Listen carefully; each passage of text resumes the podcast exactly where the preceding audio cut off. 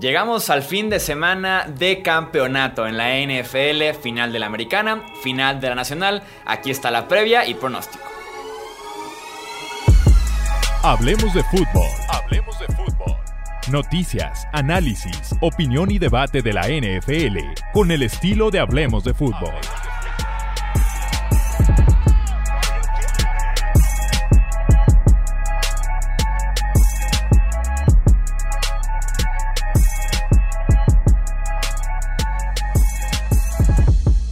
Tal amigos? ¿Cómo están? Bienvenidos a un episodio más del podcast Hablemos de Fútbol. Yo soy Jesús Sánchez y es un placer que nos acompañen para hacer esta gran previa de las dos finales de conferencia que nos esperan este domingo. Por un lado Green Bay en contra de Tampa Bay y por otro lado tenemos el Buffalo en contra de Kansas City. Historias muy interesantes a seguir. Tendremos puntos clave, tenemos análisis aquí del clima, afición, jugadores importantes y demás. Y al final, claro, los respectivos pronósticos para cada uno de los partidos. Me acompaña la dupla de siempre, Tony Romo, para hacer esta preparación, esta previa de los partidos. Saludo con muchísimo gusto primero a Tony Álvarez. ¿Cómo estás, Tony? Bienvenido.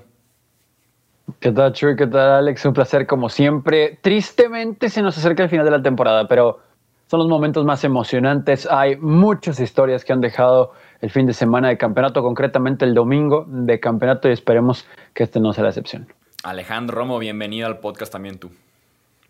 Muchas gracias, eh, Chuy, muchas gracias, Tony, por la bienvenida. Y justamente como lo dijo Tony, ya en la parte, eh, en la parte final, en la recta final de esta temporada bastante atípica por todo lo del COVID, por todo eh, lo que ha sucedido, pero bueno, la NFL ha cumplido bien, los protocolos salieron bien y ya estamos a punto de hacer el análisis y los pronósticos de dos de los últimos tres juegos. Nos espera un muy buen domingo y vamos de una vez con ello. Vamos de una vez con el Green Bay en contra de Tampa Bay. Es el primer partido de esta doble cartelera que tendremos de NFL a las 2 de la tarde, hora del centro de México.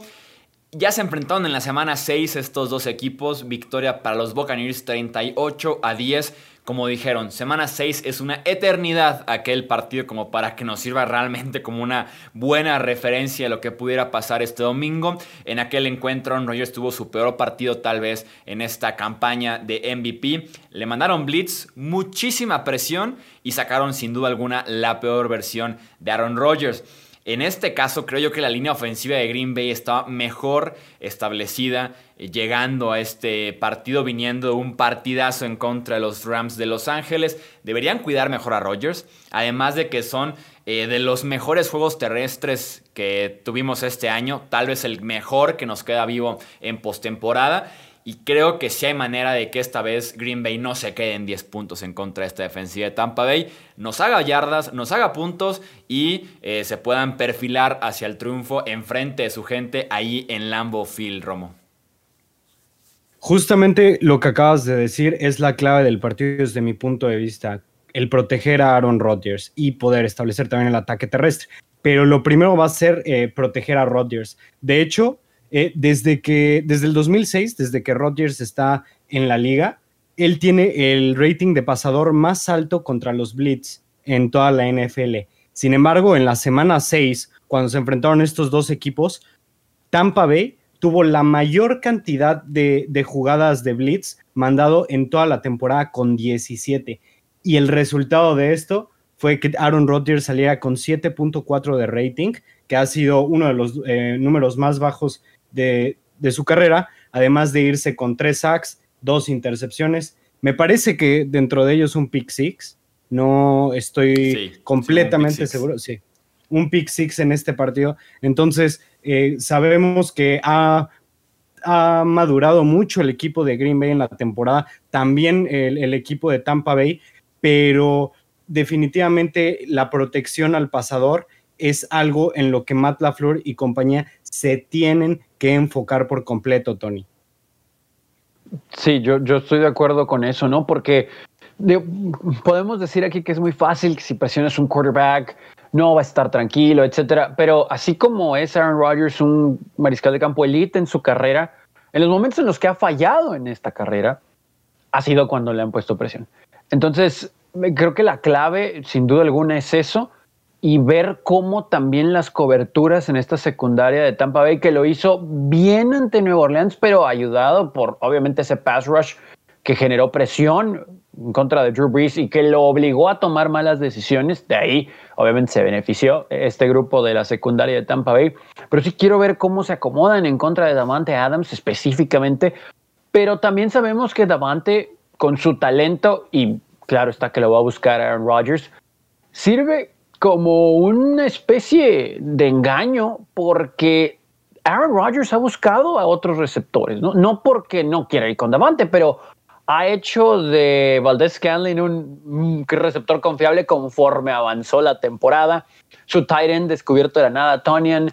Hay, hay piezas ahí muy interesantes que al inicio de la campaña tal vez no las teníamos ahí como un factor determinante, pero en una situación específica de juego Rodgers puede ir con ellos, confía en ellos. Pero eso creo que también sí, sí. Sí, tiene que ver, ¿no? Creo la secundaria cómo se comporte.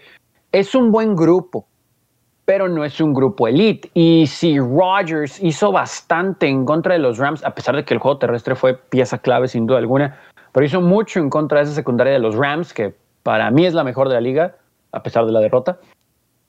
¿Qué no hará con esta de Tampa Bay? Creo que lo que podemos decir aquí de Tampa es que sobre el final de la temporada y en estos playoffs hasta el momento, jugando de visitante los dos encuentros, se han visto bien del lado defensivo, ¿no? Que esperábamos que fuera un grupo bueno antes de arrancar la temporada, cayeron ahí en un bachecito, pero cerraron fuerte, cerraron bien. Pero sin duda alguna, la clave va a ser poner presión en Rodgers, porque si lo vas a dejar en la bolsa, hacer lo que quieras, va a encontrar un receptor. Yo por lo mismo esperaría que, tenga un buen partido tanto Allen Lazar como Marqués Valdés Scandling. Eh, creo que en esa parte incluso si tenemos eh, en cuenta que yo esperaría que ambos equipos corran bien en este partido y que la semana pasada la defensiva de Tampa Bay se vio bien en contra de Nueva Orleans porque estaban defendiendo hasta la marca del primero y 10, estaban contando de donde era la línea de golpeo 10 yardas y cubrir hasta ahí porque no tenían ni miedo ni respeto a Drew Brees. Con Aaron Rodgers cambia por completo eso. Y si se puede dar el play action, que Rodgers ha sido el rey del play action esta temporada, es tal vez la fortaleza más grande en el juego de Rodgers este año. Creo que tanto Allen Lazard como Marqués Valdez Scandling pueden ser claves en este partido. Porque si la defensiva de, Tampa Bay se pone agresiva, que es como normalmente juegan con mucho blitz, eh, con la Monte David, con Devin White muy cerca de la línea de golpeo en mucho movimiento, creo que se pueden aprovechar y empezar a descolgarse con Lazar, con Marqués Valdez Scandling y lo que te va a ofrecer Davante Adams, que eso es prácticamente un hecho, que te da un touchdown por partido, lo que hemos visto prácticamente toda la temporada. Creo que esa agresividad pudiera jugar en contra un poquito de la defensiva de Tampa. Estoy de acuerdo con lo que dices, sin embargo, creo yo que sí van a poder estar metiendo bastante presión sobre Aaron Rodgers. A pesar de lo que vimos la semana pasada, creo yo que Todd Bowles va a diagnosticar las debilidades si es que llega a tener esta línea ofensiva tan talentosa como es la de, la de los Packers. Pero yo creo que va a ser un planteamiento completamente distinto al que los Rams tuvieron la semana pasada. Además de esto, los Bucks son el mejor equipo deteniendo la carrera y lo han sido por los últimos dos años. Entonces, el también neutralizar el juego terrestre para Green Bay va a ser un mayor reto para Aaron Rodgers para poder establecer el juego aéreo, para poder avanzar y sobre todo para sentirse cómodo lanzando. Porque como lo vimos la semana pasada, estaba eh, repartiendo el balón muy bien a Tonian, a Lazard, a Valdez Scantling, a Adams, pero todo eso estaba siendo complementado por un muy, pero muy buen juego terrestre que estaba encabezando Aaron Jones, que promediaba más de 7 yardas por acarreo. Entonces, esta es una de las cosas que van a ser, digamos, el, factor callado que tanto va a poder Green Bay establecer un, ataque terrestre en contra de, Tampa Bay, porque han tenido éxito contra defensas muy buenas este, los Packers son muy buenos, pero contra una defensiva tan agresiva contra el acarreo como es la de Tampa Bay, le van a dificultar, dificultar perdón, bastante las cosas a Aaron Rodgers. Ahora aquí también eh, me voy a poner un poquito exigente con la ofensiva de Tampa Bay y es algo que lo he platicado con varias personas durante la semana. En el juego anterior, por supuesto, capitalizaron en los errores de Drew Brees, concretamente, eh, y también hay un fumble de Cook, y, la defensa los puso en una excelente posición y ellos capitalizaron en esos errores. Pero de este lado, creo que más allá de, la presión que uno piensa pudieran tener en contra de Aaron Rodgers, creemos también que por lo menos van a cuidar la pelota. Eh, no sé qué, tanto qué tanta presión le pueda presentar a Rodgers Tampa Bay como para equivocarse, como para lanzar de manera precipitada, desesperarse.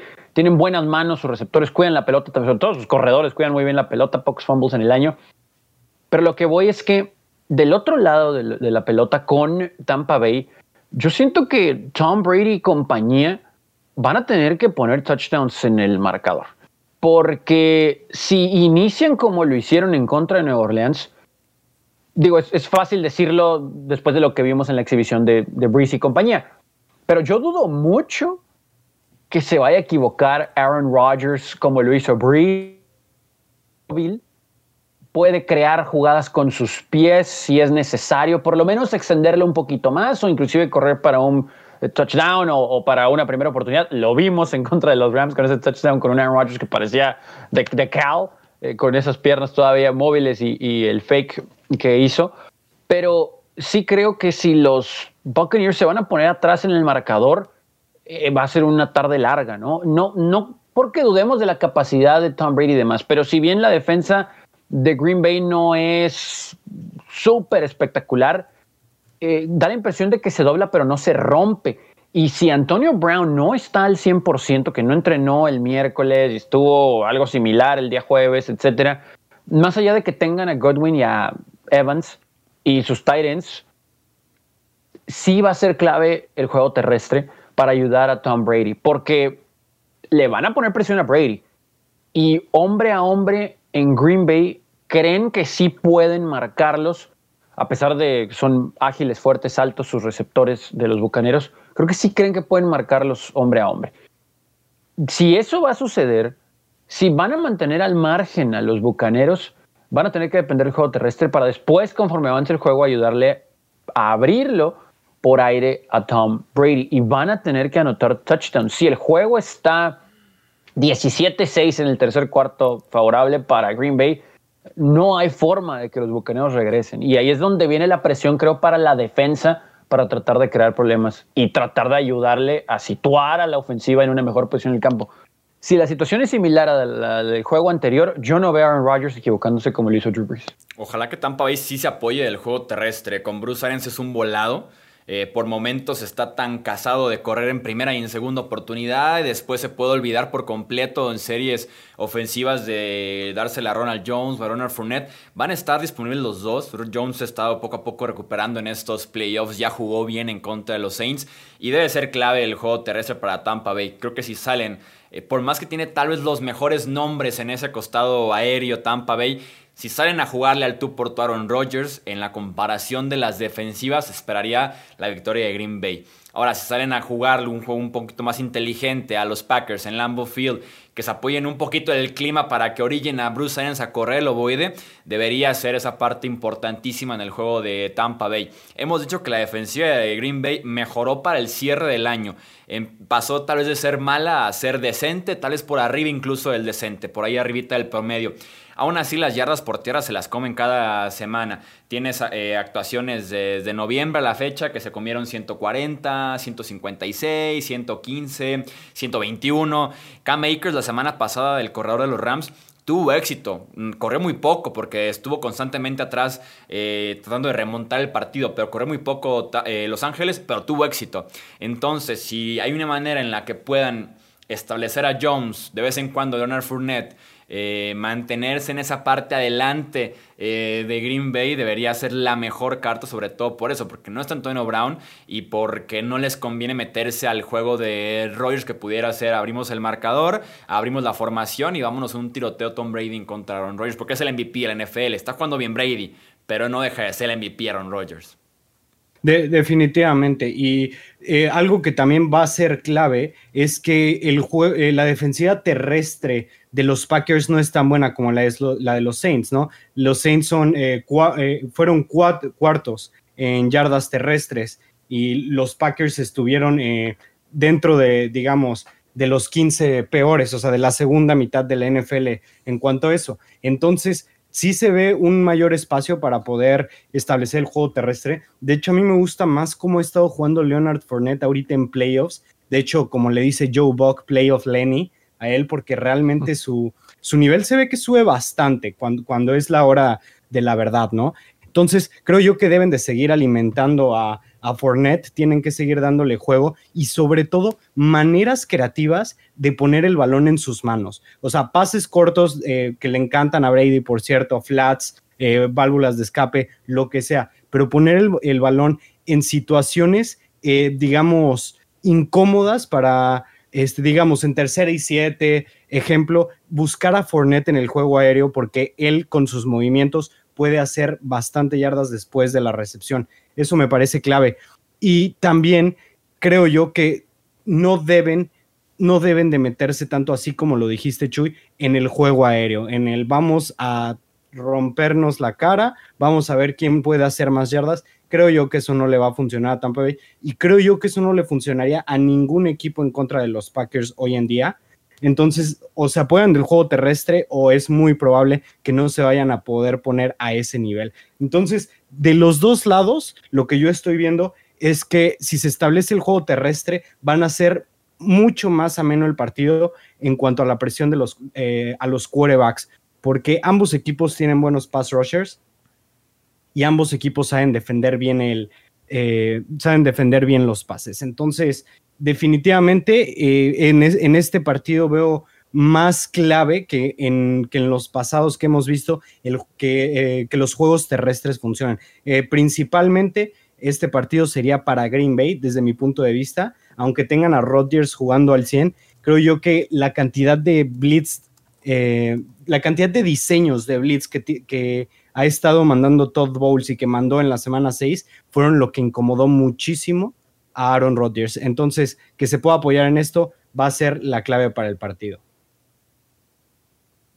Yo creo que van a mucho a los tight ends, ¿no? Me parece ahí que, no sé qué tanto Gronkowski, porque bloquea muy bien, pero yo creo que es evidente, ¿no? Que hay otras opciones para Tom Brady y que le funcionaron en la semana anterior. Entonces yo creo que el juego terrestre y con un buen tight end, tal vez no pases largos, pero pases cortos, con play action. Ahora sí que tratando de mover las cadenas nada más, eso pudiera ser efectivo para el equipo de, Tampa Bay, ¿no? Creo que la secundaria de Green Bay lo puede hacer bien en contra de sus receptores, pero si no hay tantos momentos en los que sean desafiados, en alguna situación de juego van a tener que meter a más en la caja eh, los empacadores y van a tener que tratar o de detener el juego terrestre o de incomodar a Tom Brady, ¿no? Y la defensiva de Green Bay tiene la gran ventaja también de que ha estado jugando un fútbol complementario, sobre todo al inicio de los partidos. Eh, que coincide bastante en que en los primeros dos cuartos la defensiva de Green Bay tiene sus mejores momentos, mientras que inician muy fuerte también los Packers a la ofensiva. Entonces, por eso hemos visto ventajas fuertes de Green Bay al principio que luego poco a poco se han ido diluyendo porque juegan complementario, sobre todo al principio de los encuentros. En la parte del clima parece que no va a ser tanto factor, va a ser frío, menos 4, menos 6 grados centígrados en el pronóstico. Es poco para hacer el Lambo Field en enero y nieve no se espera. Eh, puede que en la mañana nieve muy, muy ligera, o nieve prácticamente y después hasta pudiera estar soleado o parcialmente nublado. Entonces en ese aspecto no va a pesar mucho el clima. En la parte de la afición va a haber cerca de 8.000, 9.000 personas presentes en Lambeau Field. Momento de hacer pronóstico para la final de la NFC. Ganador, resultado y una breve explicación. Arrancamos contigo, Romo. Yo creo que los Packers van a ganar.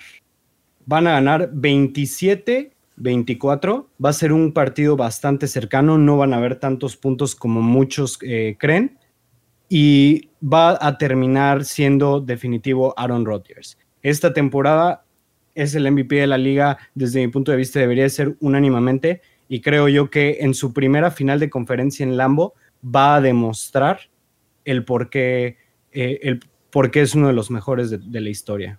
Viene tu pronóstico, Tony. Sí, yo, yo, también tengo a los Packers. Es el primer juego de campeonato de conferencia que le toca a Aaron Rodgers disputarlo en casa. Y cuando llegaron al Super Bowl, lo hizo ahí, lo tuvo que hacer en Chicago. Entonces creo que ese es sin duda para él motivación suficiente. Me parece que para él y su legado, para que no estemos diciendo, sí es un gran quarterback, mm, pero solamente un anillo y pues hace mucho. Creo, creo que es motivación suficiente para él y va a él aprender a leer lo que le aventó Todd Bowles en el juego de temporada regular, igual a la línea ofensiva. Creo que lo gana Green Bay. Me voy a ir 31-24. Eh, con ese clima que ahorita nos mencionabas, Chuy, uno creería que old school football, ¿no? Correr la pelota y ya, pero estos equipos, sobre todo Green Bay, en un abrir y cerrar de ojos te puede también matar por aire. Entonces creo que sí, 31-24, igual puede ser un marcador un poquito abultado, pero el juego va a ser temprano, no va a ser tan tarde. Eh, creo que hay, hay factores para pensar que puede haber puntos. Tengo yo a Green Bay ganando también este partido. Mi marcador es 29 a 23 a favor de los Packers. En aquella semana 6 yo creía que la defensiva de Tampa era de las tres mejores fácilmente de la NFL. Se convirtió desde entonces en una defensiva muy boom or bust, una defensiva que te va a dar cuatro robos de balón como la semana pasada o que se puede comer muy rápido yardas y puntos y creo que pudiera ser más el segundo caso en contra de esta buena ofensiva de Matt LaFleur que se merece muchísimo crédito. Los Bucks tienen mejor récord de visitantes, 6-2 en temporada regular, 2-0 en postemporada. El ganar de visitantes es un sello, es también parte de ese equipo de Bruce Arians y creo que van a dar mucha pelea aunque tiene Tampa Bay los mejores nombres tal vez, hemos visto en playoffs en esta edición y en anteriores que a veces los desconocidos, los anónimos son los que hacen las grandes jugadas y creo que en ese sentido Green Bay es más grupo actualmente, más confianza, más ofensiva, más defensiva hablando en conjunto que lo que es Tampa Bay, pero va a ser un muy buen partido este de la NFC. Pasamos entonces al costado de la americana. Tenemos Buffalo en contra de Kansas City. También en la semana 6 se enfrentaron estos dos equipos. Triunfo para los Chiefs 26 a 17. En aquel partido como contexto, Buffalo jugó muy atrás, estaban protegiéndose de Mahomes y terminaron pagando por tierra. 245 yardas hizo aquel día eh, Kansas City, muy parecido a como ganó Kansas City en contra de Nueva Orleans recientemente en este cierre de temporada. Buffalo ya avisó, eh, va a ser agresivo, va a dejar de cuidarse tanto en la parte de atrás para este segundo encuentro con los Chiefs y van a ser mejor, eh, más agresivos en el costado defensivo. La gran historia que fue Patrick Mahomes toda la semana.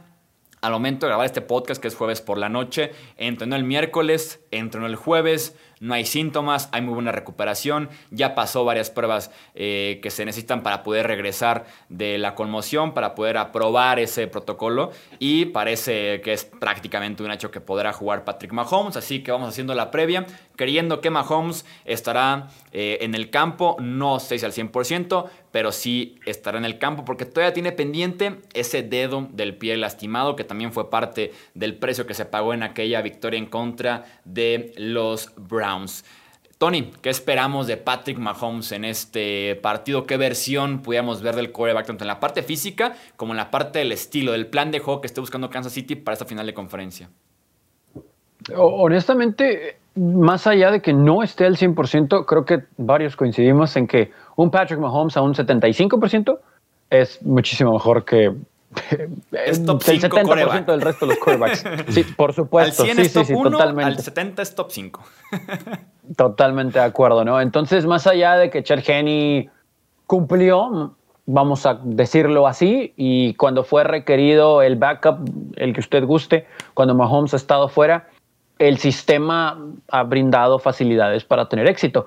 Pero este es el juego de campeonato de la conferencia americana. Y aquí es donde Mahomes también va a querer empezar a construir su legado. Están en casa eh, Arrowhead, lo que me digan, un aficionado, 5 mil aficionados, 8 mil, los que sean, es factor. Arrowhead es, otra cosa. Y, la gente va a ser factor ahí. Entonces, me parece que con eso como respaldo va a ser suficiente para que Mahomes esté bien. Yo creo que lo van a poder proteger, pero sí vendrá presión. Y cuando venga la presión es donde va a entrar en factor su pie creo que con lo del protocolo de conmoción y demás, eh, lo va a aprobar. Eh, no quiero tampoco ponerme a, decir que aunque no esté al 100%, van a empujar para que, ah, sí, aprobó lo que tenía que aprobar, aunque no esté al 100 y lo vamos a arriesgar. No, tampoco creo que vaya por ahí. Pero Mahomes creo que es lo suficientemente joven y su estado físico está también en perfectas condiciones como para poder superar esto lo antes posible y poder estar sin problemas en ese sentido. Pero el pie es algo que sí puede modificar al menos la explosividad que él con sus piernas puede generar. Entonces, Mahomes menos móvil, de todos modos, y recordando el juego contra Cleveland, con esa lesión tuvo unas jugadas en movimiento, unos pases en movimiento y lo hizo bastante bien. Y, él va a dejar todo en la raya, sin duda alguna.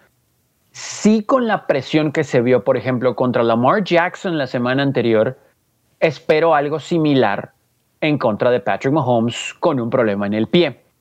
Eso quiere decir que Mahomes se va a deshacer de la pelota rápido y va a involucrar, evidentemente, a Travis Kelsey, pero también a sus corredores saliendo del backfield. Yo creo que veremos algunos pases pantalla, algunas situaciones de flat, trayectorias de ángulo eh, de sus corredores para ayudarle y mucho Tyreek Hill en el centro del campo.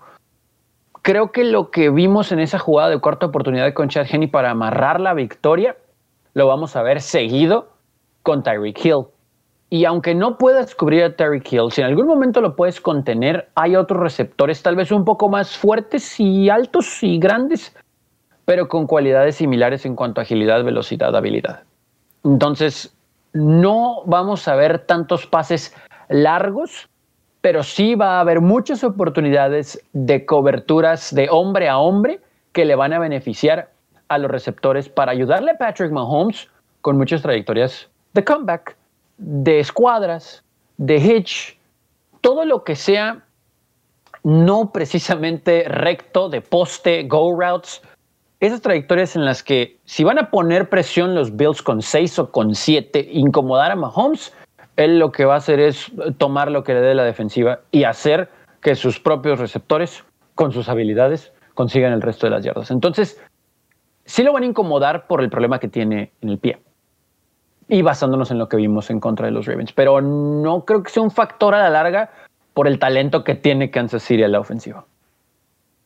Ah, yo creo que va a ser una historia completamente distinta a lo que vimos. Como lo mencionaste, fueron casi 250 yardas terrestres. Eh, de hecho, el equipo de Kansas City promedió 7.9 yardas por acarreo en ese partido.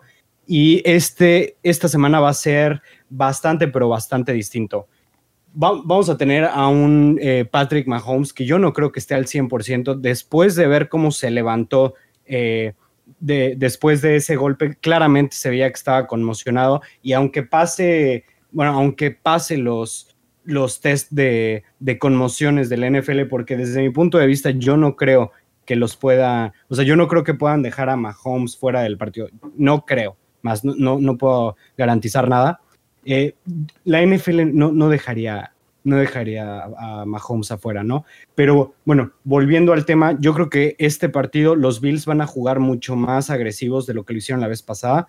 En lugar de estar esperando el juego, el juego largo, van a estar esperando eh, más simple, van a estar esperando más acarreos, porque no pueden los Chiefs dejar una carga entera en Patrick Mahomes por las lesiones de las que ya platicamos. Entonces, esto implica poder tener más libertad de blitz, poder jugar con los defensivos, con los safeties más abajo, eh, tener probablemente un matchup interesante entre Jordan Poyer y, Travis Kelsey ahora que, no van a tener que estar, o bueno, que no se deben de enfocar tanto en cubrir los pases largos como lo harían. Entonces, creo yo que es, es un partido que los Bills lo pueden manejar bastante bien tienen el personal para la velocidad que tiene Kansas City, tienen la profundidad en la secundaria para todas las trayectorias eh, que le gusta correr a Kansas City. Desde mi punto de vista, van a estar presionando constantemente a Mahomes, incomodándolo y golpeándolo. Sí, haría bien la defensiva de Buffalo en ser así de agresiva porque fue tal vez su mejor partido la semana pasada en cuanto el pass rush revivió, en cuanto el pass rush despertó esta campaña, mandando un par de hombres extras y fue la clave para poder tener a Lamar Jackson la semana pasada y a los Ravens. Entonces harían bien en buscar esa estrategia, sobre todo si se combina con la parte de la lesión de Patrick Mahomes, sobre todo la lesión en el pie que le reste movilidad y también con que la línea ofensiva de los Chiefs eh, realmente ha sido una debilidad este año.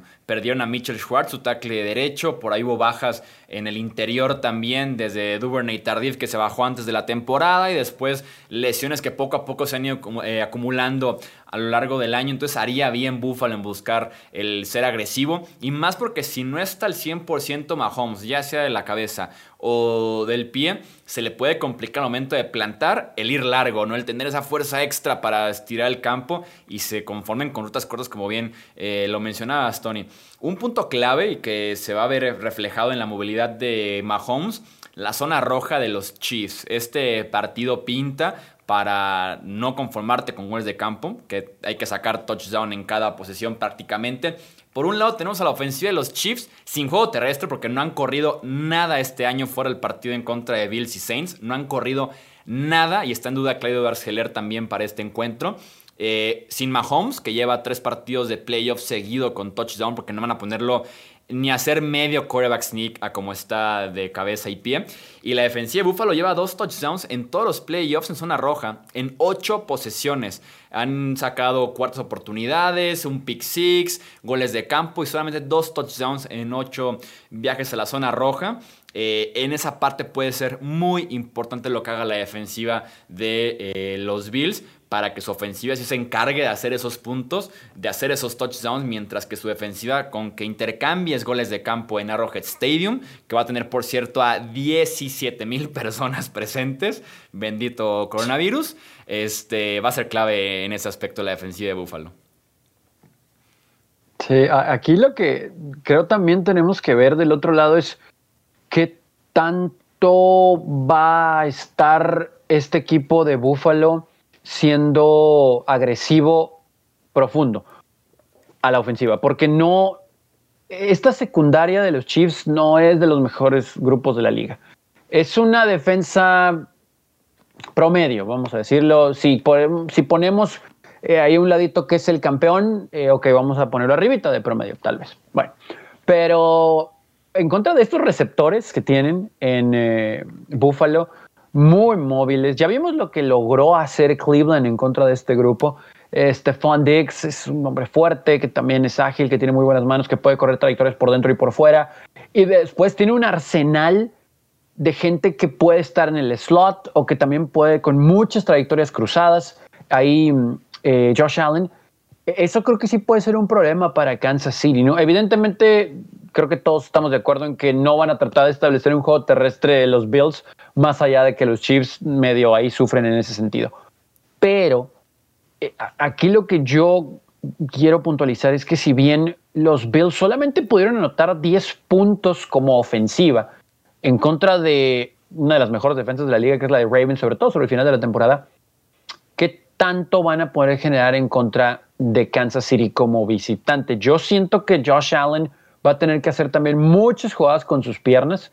Va a haber momentos, siento, que sus receptores van a, ahora sí que limpiarle el camino y Josh Allen va a tener que rolar y sin titubear, él va a tener que correr por conseguir los primeros y 10 y tratar de mover las cadenas o tal vez algún pase pantalla en el flat, algo así.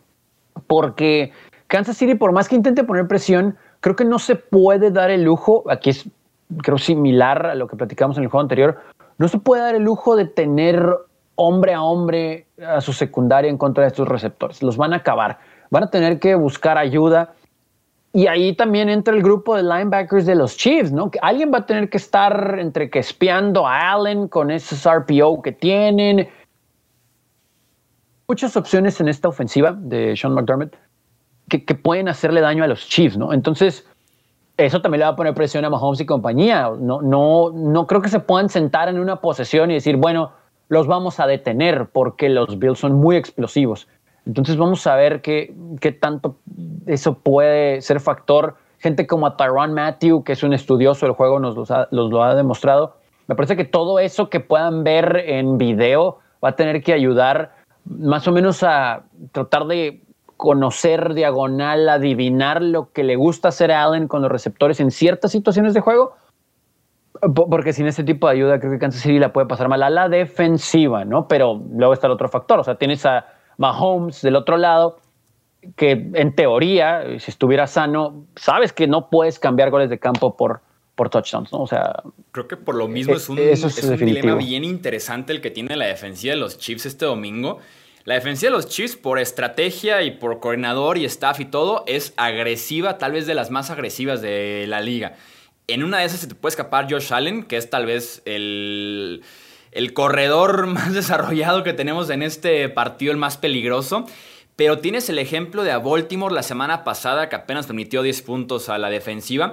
Le funcionó no mandar nada de blitz y mandar a toda la gente para atrás para reducir un poco el espacio y forzar a que Allen fuera extremadamente preciso en pases y en decisiones. Aquí el detalle es que sin blitz Kansas City no le va a llegar a Josh Allen. No va a haber manera de que puedan con esa gran línea ofensiva de Buffalo. Y que además siendo agresivos, tienes atrás, como dices Tony, enfrentamientos para acabarte a los Chiefs en cualquier momento. Cualquier receptor contra cualquier esquinero de Kansas City suena bien a favor de Buffalo y que en este partido de la semana 6 en el que pierden los Bills contra los Chiefs, Allen tuvo por ahí problemas de precisión. Tuvo varias oportunidades que dejaron ahí sobre la mesa en los que voló a Stephon Dix, voló a John Brown. Entonces, con que este partido sí encaje en esos pases bien, y puede pagar caro la defensiva de Kansas City. Sí, estoy de acuerdo. Y de hecho, algo que quisiera hacer un poco de énfasis es que los Bills deben de correr un poco más el balón. Y sé que he dicho muchas veces que el ataque terrestre de, los Bills es de lo más gris que hay en la NFL, porque es la realidad.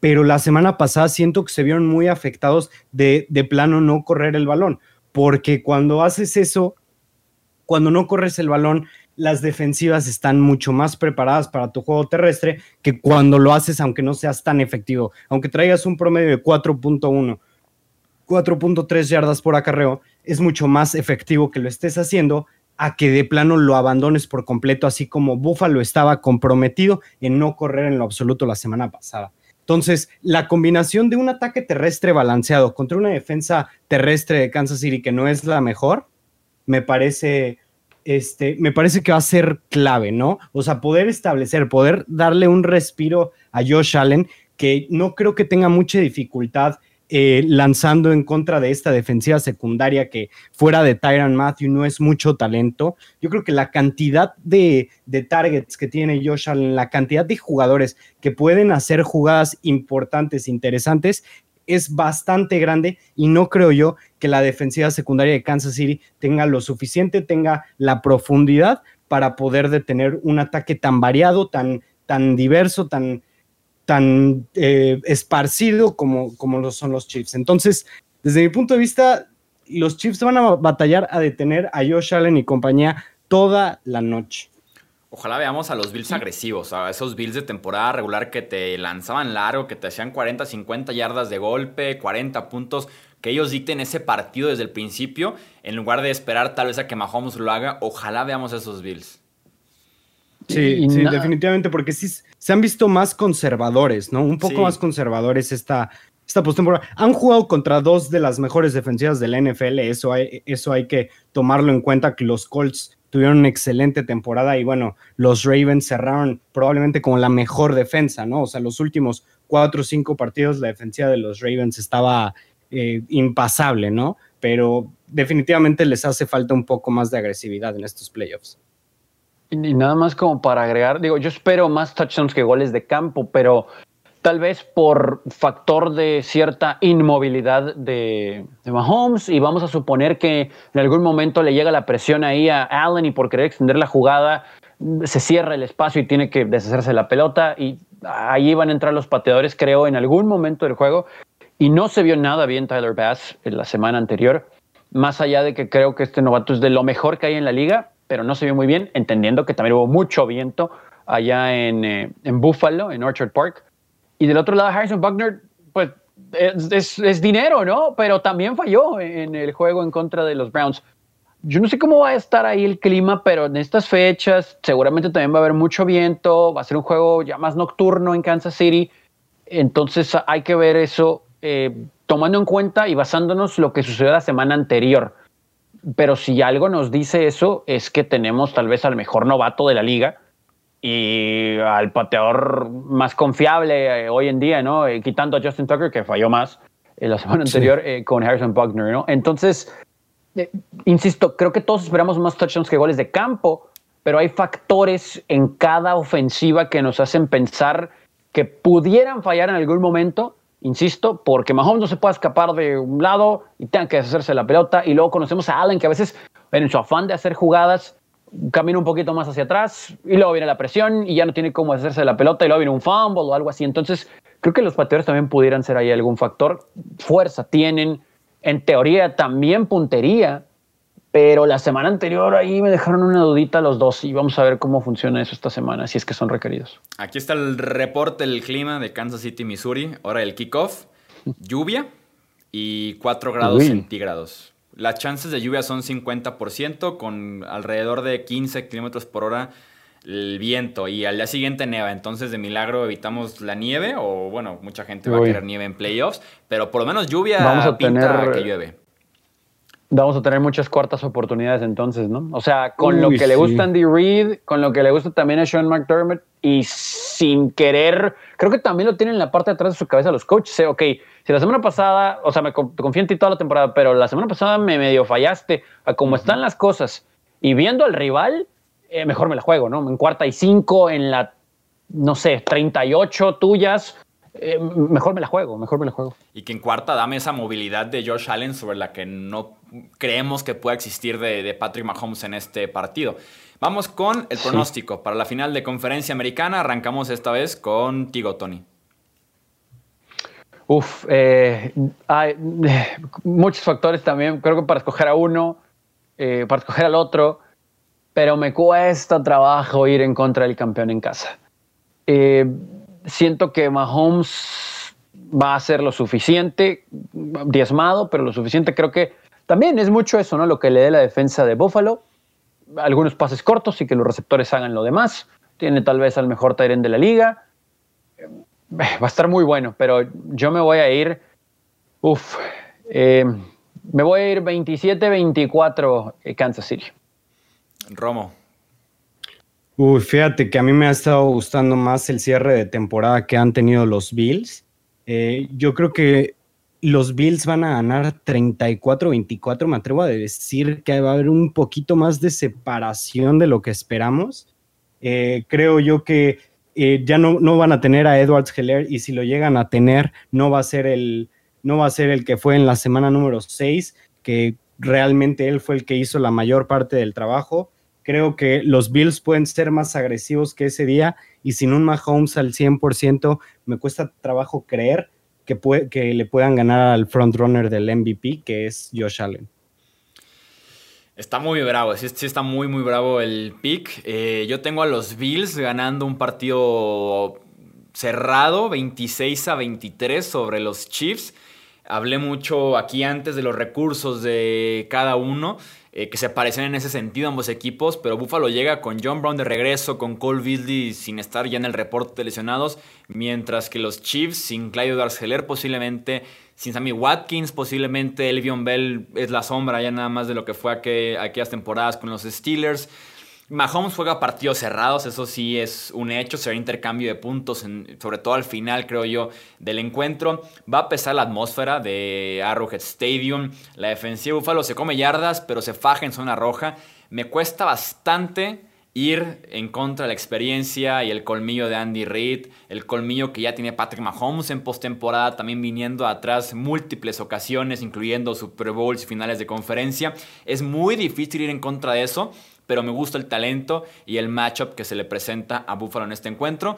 Eh, así que voy con los Bills, pero sí, sí, sí es muy complicados ambos picks de estas finales de conferencia. Eh, los leemos solo ustedes en los comentarios aquí abajo en YouTube o en las redes sociales, están en formato podcast, Twitter, Facebook, Instagram, con sus respectivas combinaciones de quién gana en la conferencia nacional y quién gana en la conferencia americana. Y estaremos aquí de regreso a comentar después eh, cómo le fue a los equipos involucrados, análisis de las dos finales que tenemos de la NFL en este domingo.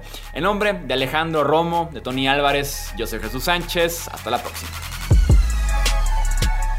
Gracias por escuchar el podcast de Hablemos muero. de Fútbol. Para más, no olvides seguirnos en redes sociales y visitar hablemosdefutbol.com.